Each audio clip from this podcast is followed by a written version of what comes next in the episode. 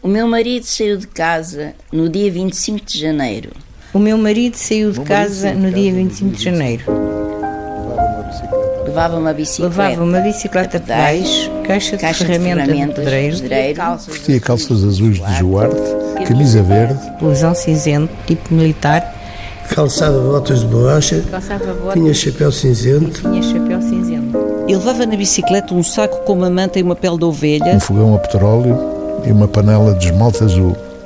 Como não tive notícias, Como não tive notícias. espero o pior. Espero o pior. espero o pior. Alexandre O'Neill mascarou o mês, mas viu poesia num apelo publicado no jornal. Uma mulher que não tinha notícias do marido depois das cheias de 25 de novembro e pedia ajuda por ela e pelos dois filhos. Foi sábado. Fui trabalhar, fui lavar a roupa, deixei a branca em sabão. Fui ao carregar-lhe mais a minha irmã comprar umas coisitas para comer, né? Sempre baixo chuva. Atravessámos a ponte do cano, que é ali embaixo, que é perto da escola e da casinha da minha avó, que a minha irmã vivia com eles, com os avós. Eu tinha que vir aqui a casa trazer as coisas à mãe, que era aqui. Mas não queria vir sozinha, queria que a minha irmã viesse comigo e depois ia com ela para baixo e dormia lá. Mas a minha avó não deixou. Achou que eu não devia lá ficar. Se calhar porque tinha já um papel destinado para mim. Porque a minha mãe ficou.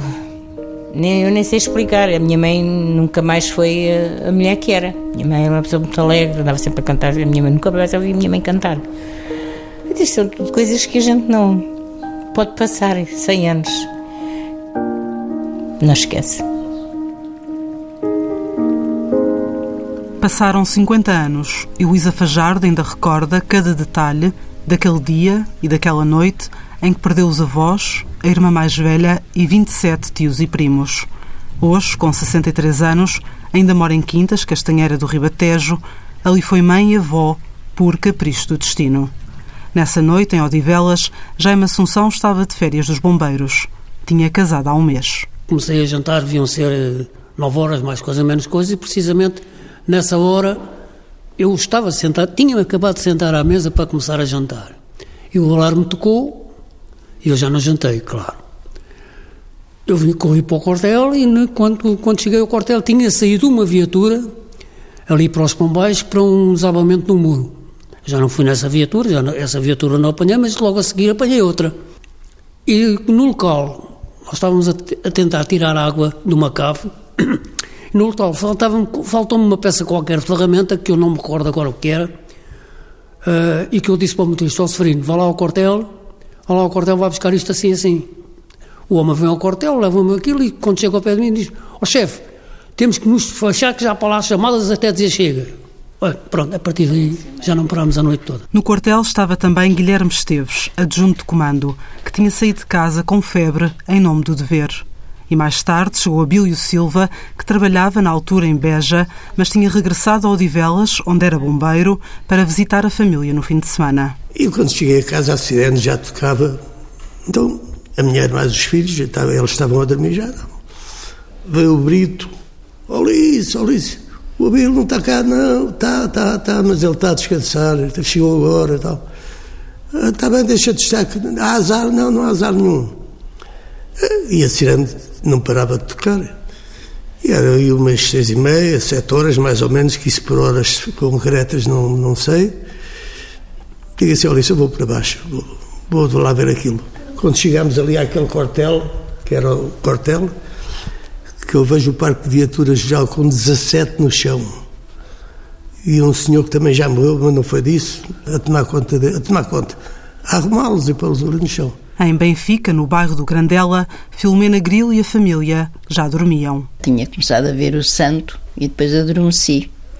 E nisto tocou o telefone e eu levantei-me muito assustada, porque eram 11 horas mais ou menos da noite, e quando ponho um pé no chão, sinto que tenho água no chão e digo assim: ai, a água nunca tal aqui tinha acontecido.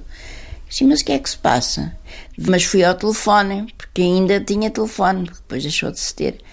E era o vizinho de fronte a dizer: olha, está uma grande cheia na rua já, e é melhor eh, fazerem qualquer coisa, porque senão depois não podem sair. Porque a água cada vez entrava com mais força ali da parte de baixo da porta em cascata. E então pensei, bem, aqui só pela janela. Em Campo Lido, Joaquim Letria, só se apercebeu que havia mais chuva do que era habitual quando a água começou a entrar em casa. Por cima do meu andar era um terraço e de repente comecei a ver entrar uma água em casa, na, na sala, no quarto. Bom, e não eram, não eram uns pinguinhos, era água, porque a água tinha-se acumulado no terraço e o próprio peso, nem sei como é que aquilo não, não abateu. E liguei para os bombeiros a dizer, olha, estou aqui com um problema, numa inundação, está-me a entrar água pela casa. E os, senhores disseram, sim senhora, tomaram nota. Bom, meia hora, uma hora, não parecia ninguém, liguei outra vez a dizer, já é um bocado a, a protestar. Eles disseram, nunca me esqueço destas respostas. Então nós andamos aí a salvar gente, o senhor está preocupado porque tem-lhe água pelo teto. E foi aí que eu percebi que a coisa era má. Diana Andringa nem conseguiu chegar a casa. Eu morava fora de Lisboa, na linha de Sintra, em Rio de Moro, e apanhava o comboio, eh, o metro em Entre Campos, para depois a estação do Rocio e depois o comboio. E quando ia entrar na estação de metro de Entre Campos, eu ia entrar por um dos lados e da escada em sentido contrário galgava uma onda d'água. Essa é a primeira noção que eu tenho. Acabei por ficar em Lisboa. Sábado tinha amanhecido cinzento. Um dia típico de inverno na região de Lisboa e Val do Tejo. Mas ninguém esperava o que aconteceu depois. Entre as sete da tarde e a meia-noite, choveu o equivalente a um quinto de toda a precipitação média anual. Em Lisboa, Loures, Odivelas, Vila Franca de Xira e Alenquer, num instante, rios e ribeiras galgaram as margens, levando casas, pontes e automóveis. Na Quinta dos Silvados, em Odivelas, o adjunto de comando, Guilherme Esteves, hoje com 77 anos, depressa teve de esquecer a febre. A lama já nos dava mais, mais para cima do joelho e era a tirar os pés. Mas, entretanto, chamei um, um, um autotanque, chamava-lhe o carro de horta, era um autotanque que tinha um depósito em cima, que era a gasóleo, e ele se podia passar porque não havia o perigo de ficar, de ficar embanado com a água, porque se fosse a gasolina era pior, não é? E foi quando a gente se deparou, andei no escavado, andei lá uma machê de horas no escavado, a, tirar, a tirar corpos. Apanhei logo, mal que lá cheguei, assim levado, apanhei lá uma, uma, moça, como Deus deitou ao mundo, uma moça que tinha cerca de 20 anos, e por acaso meti-lhe um trapo por cima, que a trouxe para, para o quartel, a pé. Foi um rapaz que era bombeiro, chamado Lameiras, e a partir daí comecei a apanhar lá corpos que eram um disparate. Ali daquele silvado deu mais de 40 mortos. E depois foi quando começaram as pessoas a gritar, lá, lá a gritar, lá num, que era, era dos únicos prédios, era dos únicos prédios que lá havia em Betão, que tinha primeiro andar e o sótão. Foi aí que eu, mais o Jaime e mais os bombeiros nos ajudaram, tirámos lá 35 pessoas e as salvamos para, e trouxemos-las para o quartel em cima desse dito carro. Tirámos lá essas pessoas, um deles era cego, eu vim com ele às costas, dali do Silvado para aqui para o quartel, e trouxe o cego até aqui, deixei-o ali no, no quartel e voltei para o local. Entretanto, tive com outro colega meu, já não tínhamos viaturas, já andava numa carrinha que a gente chamava o Alberto da Repal. E ele é que nos levava para onde nós precisávamos ir. Eu estava na, na Roja, na ponte da Roja, e veio uma, veio por, pela serra abaixo uma coisa a rolar, uma coisa branca, a rolar para a serra abaixo e nós corremos, eu mais o outro, corremos para lá e então era um rapaz na ordem dos seus 15 anos, 15, 16 anos, em camisola interior e, e em cuecas só, mais nada. Agarrámos o rapaz, trouxemos-lo para a carrinha, do carrinha veio aqui para o quartel. Segundo nos contaram, pessoas que moravam lá e que nos conheciam muito bem, dois ou três minutos depois de nós sairmos lá, a ponta bateu. O que quer dizer, mais dois ou três minutos e tinha ido o rapaz e tinha ido nós dois, eu e o outro bombeiro, pelo rio abaixo. Depois vim para o quartel e depois foi o, resto da noite. Às quatro da manhã fui à minha casa, sossegar a minha mãe e a minha mulher, a minha mulher que era recente. É, felizmente elas não tinham dado por nada, estava tudo a dormir e digo assim, ainda bem. Escada abaixo, quartel dos bombeiros outra vez. Voltei para ir descansar por volta das seis da manhã, seis e qualquer coisa. Estive a descansar até às nove. Às nove levantei-me porque o cérebro trabalhava naquilo. Eu quero dizer, eu estava a dormir, mas não estava sossegado, não havia descanso. Pelas seis da manhã, quando Jaime Assunção tinha decidido descansar um pouco, Abílio Silva chegava ao quartel. Mandaram-me ir com o carro, ir com o carro no carro do, do João da Oficina, o Jeep, Sim. para o Olival de Baixo, buscar uma família completa. Pai, mãe, cinco filhos e um cunhado. Um tinha oito dias. Eu, assim, quente dentro da casa, não fui capaz de pegar em nada, em mexer em nada. Eu comecei assim a disfarçar, não tinha nada que disfarçar, mas pá, eu tenho que ir embora. Fui à roja a pé para ir ver os meus filhos a dormir e vi para baixo, pá, mas temos que ir e tal. Comecei a andar para um lado e para o outro, a cartar neles. Eh, só me tocava a crianças, digo assim, o que é que eu de fazer? Nos dias que cá tive, eu no primeiro dia daqui do quartel para o Instituto de Medicina Legal passaram pelas minhas mãos 17 mortes. 63 mortes. 63 mortes. 63 mortes. Uma delas, uma senhora que ela não era de cá, mas ela veio cá parar. Uma senhora forte, forte cheia de água, com uma criança ao colo, debaixo do braço, nunca largou. E levámos-a para, para o Instituto assim e tudo e, e só quando foi depois para as autópsias é que eles separaram a mãe da filha a gente lá andávamos em cima dos corpos, não tinham de pôr corpo nenhum. As pilhas de corpos no quartel de Odivelas, uma imagem que cinco décadas depois ainda assombra a memória de Elvira Silva, de 80 anos. O meu irmão nessa altura era bombeiro e aquilo era tulhas de corpos mortos por cima uns dos outros dentro dos bombeiros, porque eles iam apanhando e iam levando ali. A ponte não se podia passar e isto aqui era tudo lama, eram os corpos a irem para a água abaixo, para ir assim. Um pátio que havia ali é onde fazem a feira, desapareceu tudo, era tudo bichos mortos, pessoas. Foi um. um eu, olha, eu até nem gosto de falar nisto.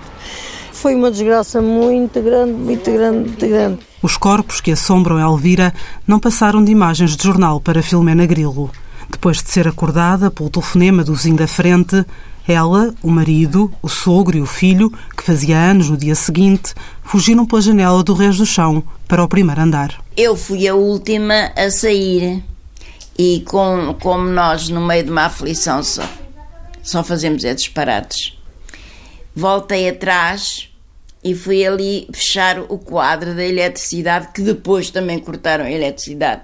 E quando venho para sair, venho, agarro-me aqui à janela, subo para a janela, mas ouvi o chão, este chão, dois móveis grandes que aqui havia, uma cómoda grande, estilo antigo, e um guarda-fato, fazerem assim, bum! E isto abateu tudo. Quer dizer, por escassos segundos, talvez, eu não fiquei aqui, porque ficava entalada e morri afogada. Porque a cave tem 3 metros de fundura. De maneira que depois subi a escada, fui para cima. É claro, foi uma noite terrível. Eu só me lembro de estar sempre a rezar, a rezar e. Pronto, e numa angústia tremenda. Filomena saiu de casa como estava. Nem uma fotografia salvou. Eu perdi muita coisa neste sentido, que se estragou a água não levou porque, por muito incrível que pareça, a porta suportou a força da água. Então a água foi sempre entrando por baixo e nunca se abriu. Portanto, as coisas não saíram de dentro de casa. Ficou tudo nos móveis, eh, dentro de, de, dos copos, a lama, como que fosse um bolo, como os miúdos fazem. De maneira que ficou muita coisa estragada mas sair de casa não saiu nada. Passaram os dias e semanas seguintes em casa do vizinho.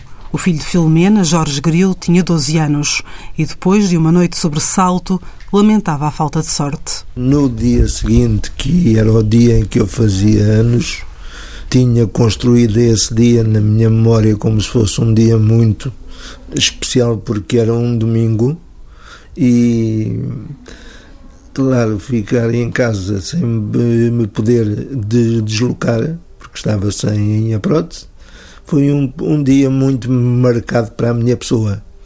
Deixou-me, e os dois ou três dias seguintes depois, porque a prótese não estava em condições, e eu passava os dias eh, sobre a cama para queimar o tempo. Mas foram dias para grande marca na minha pessoa. No ano seguinte teve direito a festa e a brinquedos, mas nunca mais esqueceu aquele aniversário. Também criança era Nuno Caetano, na altura com apenas 10 anos. Das cheias nas avenidas novas de Lisboa sobram memórias inocentes. Uma das imagens que me ficou gravada foram os carros a boiar, que vinham da Avenida República e entravam na António Serpa e seguiam pela 5 de Outubro isso foi uma imagem que ficou marcada. Lembro perfeitamente dos carros a, a, serem puxados pela água devagarinho, estacionados, começavam a mexer lentamente, lentamente, lentamente. Depois de repente saíam, pareciam brinquedos, pareciam, pareciam aqueles barcos que nós brincávamos na, na praia, nós miúdos à, à, janela divertidíssimos a ver os carros a passar e assim, olha, aquele também vai, aquele também vai. E, e lembro-me de ouvir os comentários dos meus pais preocupadíssimos, não estavam a achar piada nenhuma àquilo, preocupados com, com o nível das águas e com, com, com o que estava a acontecer, porque era completamente anormal. E, de comentarem que se aquilo ali estava assim, o que seria nas zonas mais baixas da cidade e o que poderia estar acontecendo noutros lados, como se veio a verificar depois na, nas notícias do dia seguinte. Em Quintas, Castanheira do Ribatejo, o Rio Grande de Pipa galgou as margens e entrou sem cerimónia na aldeia. Morreram quase 100 dos 156 habitantes. Quando foi encontrada, o relógio de pulso de Teresa, irmã de Luísa, tinha parado à 1h50 da manhã.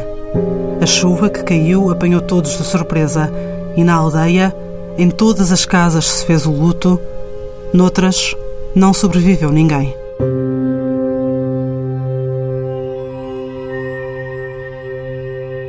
Quando começou a amanhecer, se ia vir a claridade da manhã, começou-se a ver que a várzea parecia prata, aquela nata.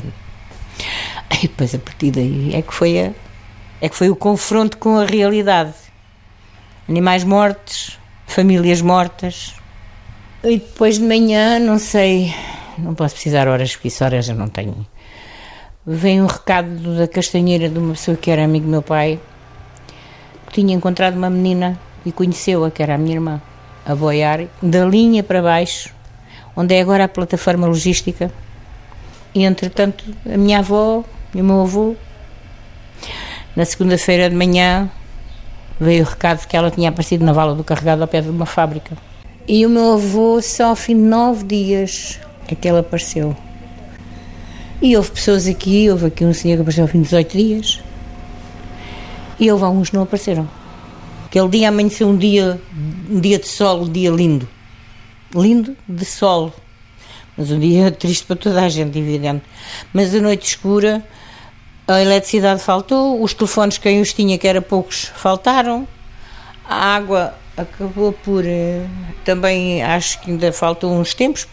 Ficámos completamente isolados. Lisboa ali, tão longe, tão perto, e se no dia seguinte o sol mostrava o que a noite tinha levado e a lama revelava uma realidade escondida de miséria, o despertar do regime perante a tragédia demorou a acontecer. Enquanto o Estado paralisava, os estudantes universitários mobilizaram-se numa campanha de auxílio às vítimas, organizados em nome próprio pela Associação de Estudantes do Instituto Superior Técnico ou pela Juventude Universitária Católica. Um grupo de estudantes, na altura ligado a movimentos católicos, juvenis, estivemos durante praticamente 24 horas, permanentemente em equipas de socorro e de apoio. Eu ia dizer desorganizadas, quer dizer, nós achávamos que organizávamos o melhor que era possível, mas era o que era possível fazer no meio daquele caos. Tudo isso mesmo clandestino, porque não havia estruturas do regime, não havia instituições, embora a igreja se tenha cedido, as paróquias, movimentos ligados à igreja, movimentos populares, mas era tudo inorgânico. E foi um grande choque, porque se percebeu que além da injustiça da ditadura, que era uma injustiça política, havia uma injustiça económica e social traduzida nas condições de vida daquelas pessoas que ali morreram ou que perderam as suas casas de um momento para o outro por causa da sociedade em que viviam, do contexto social em que viviam. E isso marcou a sociedade portuguesa. E assim, como é que marcou? Além de pessoalmente? Não, marcou, marcou muito por isto, porque pertencendo a movimentos uh, católicos, que na altura eram chamados progressistas, que tinham uma posição crítica em relação à ditadura e uh, estando muito mobilizado para o lado social da intervenção, isso mostrou como era insustentável uma situação daquelas. E sendo, embora eu, no quadro dos críticos da ditadura, um moderado, ainda assim foi um choque pelo lado mais chocante, que é o lado social. E eu nunca mais esqueci isso na vida. Marcelo Rebelo de Sousa tinha então 18 anos e estava no segundo ano de Direito. Era um dos 6 mil estudantes universitários de Lisboa, Porto e Coimbra que, organizados em brigadas, distribuíram alimentos, ajudaram a limpar casas e ruas, ajudaram nos funerais e vacinaram milhares de pessoas contra a febre tifoide. Diana Andringa, com 20 anos, era estudante de medicina. Formaram-se brigadas, cada brigada era comandada por um mais velho, eles ensinaram-nos a dar injeções, quer dizer, eu, eu devo dizer que fui para a medicina, mas sabendo se há uma coisa que eu odeio são agulhas e ver agulhas entrar na pele das pessoas, mas era preciso e quando é preciso dá-se e aprende-se e faz-se. E acho que não magoei ninguém, que não fiz mal a ninguém e demos as vacinas. As pessoas estavam assustadas, como não pode ser outra coisa, e portanto reagiam muito bem mesmo ao facto de haver uns fedelhos que lhes estavam a dar eh, vacinas. Nós íamos de bata branca, naturalmente, explicávamos ao que íamos. E eu lembro-me no primeiro dia, acho que fui contando as vacinas, a minha única dúvida é se dei 157 ou 175. A outra imagem muito forte que eu tenho é que nós tínhamos as carrinhas identificadas com associações de estudantes de Lisboa. Na zona do Campo Grande havia polícia sinaleiro, e deve ter sido a primeira vez, estávamos em pleno fascismo, não é? Portanto, deve ter sido a primeira vez que eu vi um sinaleiro parar o trânsito para mandar avançar carrinhas a dizer Associação de Estudantes de Lisboa. Mas, de facto, as pessoas reagiram muito bem aos estudantes. Também convém dizer que quando hoje as pessoas falam do governo ficar paralisado perante as catástrofes, eu digo: olha, vocês de facto estão a brincar. Com as cheias tivemos um Estado, sim, completamente paralisado. Um Estado que estava em guerra colonial, que tinha serviço militar obrigatório, que tinha um exército que podia mobilizar e que levou horas e horas e dias a reagir. E que no terreno estávamos nós, estudantes, e estavam os bombeiros. E, de facto, quando começaram a aparecer as primeiras forças militarizadas, foi para correr os estudantes que eram os subversivos. Nesse mesmo ano, deixou a medicina e tornou-se jornalista.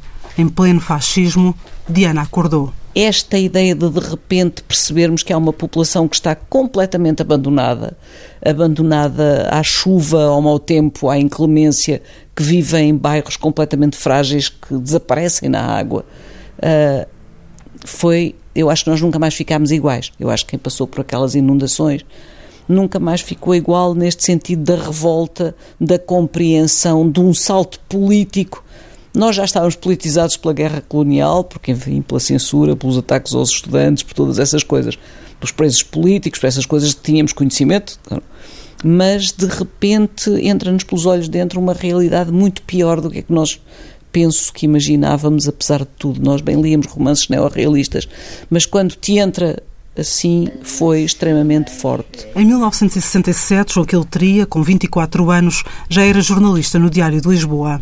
Naquela noite, depois de os bombeiros lhe terem dito que não paravam de acudir pessoas e da rádio pouco ou nada contar, foi para a redação. E aí é que começámos a ter uma noção da dimensão de, do que estava a acontecer, muito longe de saber ainda da tragédia que viria a ser, não é? Porque estávamos só convencidos é que havia uma inundação geral, terrível, estava tudo a andar de barcos e os carros todos estragados e começámos a trabalhar e a saber e, a, e, só depois é que começamos a ter por informações dos bombeiros nesse tempo os bombeiros podiam falar connosco e começamos a ter a noção de onde é que está pior onde é que, olha ali está assim ali aconteceu isto ali e eram começámos a ter a noção e já a preparar a edição nós éramos um vespertino saíamos à hora do almoço à uma mas era uma edição que não trazia ainda a dimensão das coisas. Depois é que fomos gradualmente, mas era um. Lembro-me a impressão que fazia, os telefones tocavam, nunca eram para dizer nada de bom, era só mais e mais e mais e pior. Bote que criámos ali um grupinho na redação, era eu, o Pedro Alvim, o Fernando Assis Pacheco, o Afonso Praça, e todos nós trabalhamos nisso. Aos poucos, a equipa teve noção da dimensão da tragédia quando saiu de Lisboa. Eu fui dos primeiros a entrar, entrei com os bombeiros eh, em Quintas. Entrei num zebro, num barco de, de, de borracha e, e, Quintas era uma coisa aflitiva, porque eram, foram mais de 80 mortos. Foi praticamente a população toda, que já era uma população muito envelhecida, que nós encontrávamos cadáveres abraçados. A gente. Era, foi muito doloroso. E muito. Entretanto, nada disto quase que podíamos contar. Começamos a ter quase tudo censurado. Ou seja, ainda houve notícias de algumas mortes, mas pronto, uma, tra uma tragédia muito grande, muitas cheias, mas uma coisa mínima. Ainda hoje não se sabe quantos morreram nas cheias de há 50 anos. Fala-se de 700 mortos e 1.100 desalojados. As fontes oficiais chegaram a referir 462 vítimas, mas, de repente, a censura entrou em ação. As notícias eram cortadas, alteradas e o Ministério do Interior desmentia informações recolhidas pelos jornalistas. Foi nesse momento que os mortos que Jaime, Guilherme e Abílio guardavam no quartel de Odivelas foram contados por Joaquim Letria e Pedro Alvim. Andamos a contar mortos uh, nas uh, casas mortuárias, no, nas igrejas, nos quartéis, uh, para onde os, os corpos que iam sendo encontrados eram levados. As, as, pessoas hoje, hoje não imaginam. E os mortos eram 700 e tal, e nós tínhamos razão. Nós contávamos, identificávamos os mortos um a um. As, as pessoas hoje, hoje não imaginam. E os mortos eram 700 e tal, e nós tínhamos razão. Nós contávamos, identificávamos os mortos um a um. E, e andei, andei eu e o Pedro Alvim, sobretudo que aliás escreveu depois, quando já no rescaldo de tudo isto, escreveu aquela que é talvez para mim a, a crónica mais bonita da imprensa portuguesa. Eu trouxe essa crónica, vamos lê-la? Uh, e isto era assim, uh, ele chamou-lhe os mortos e os fossos. Uh, e é uma coisa Ele diz: eh, Era o cair da tarde e havia mortos, todos muito juntos, enlameados, compridos, alinhados, distanciados para sempre, ali aguardando o arrumo definitivo. Ali, no cimento frio de um quartel de bombeiros, no fim de um domingo de inverno, eu estava ao telefone, um telefone de moedas de cinco tostões, a dar para o jornal o número de mortos os seus nomes, as suas idades. E uh, escurecendo, escurecendo, e eu já, já não vi os nomes escritos à pressa, abreviados, secos. Um bombeiro, uma pilha nas mãos, tentava auxiliar a minha leitura, uma leitura triste, sincopada, hesitante, de quando em quando. Eu sabia que tenho os mortos todos atrás de mim, indiferentes, quietos, não se importando absolutamente nada que lhes trocasse os nomes. Mas eu não queria cometer o mínimo erro, o mais pequeno deslize. Se tu és João, dizia, eu para mim, é João.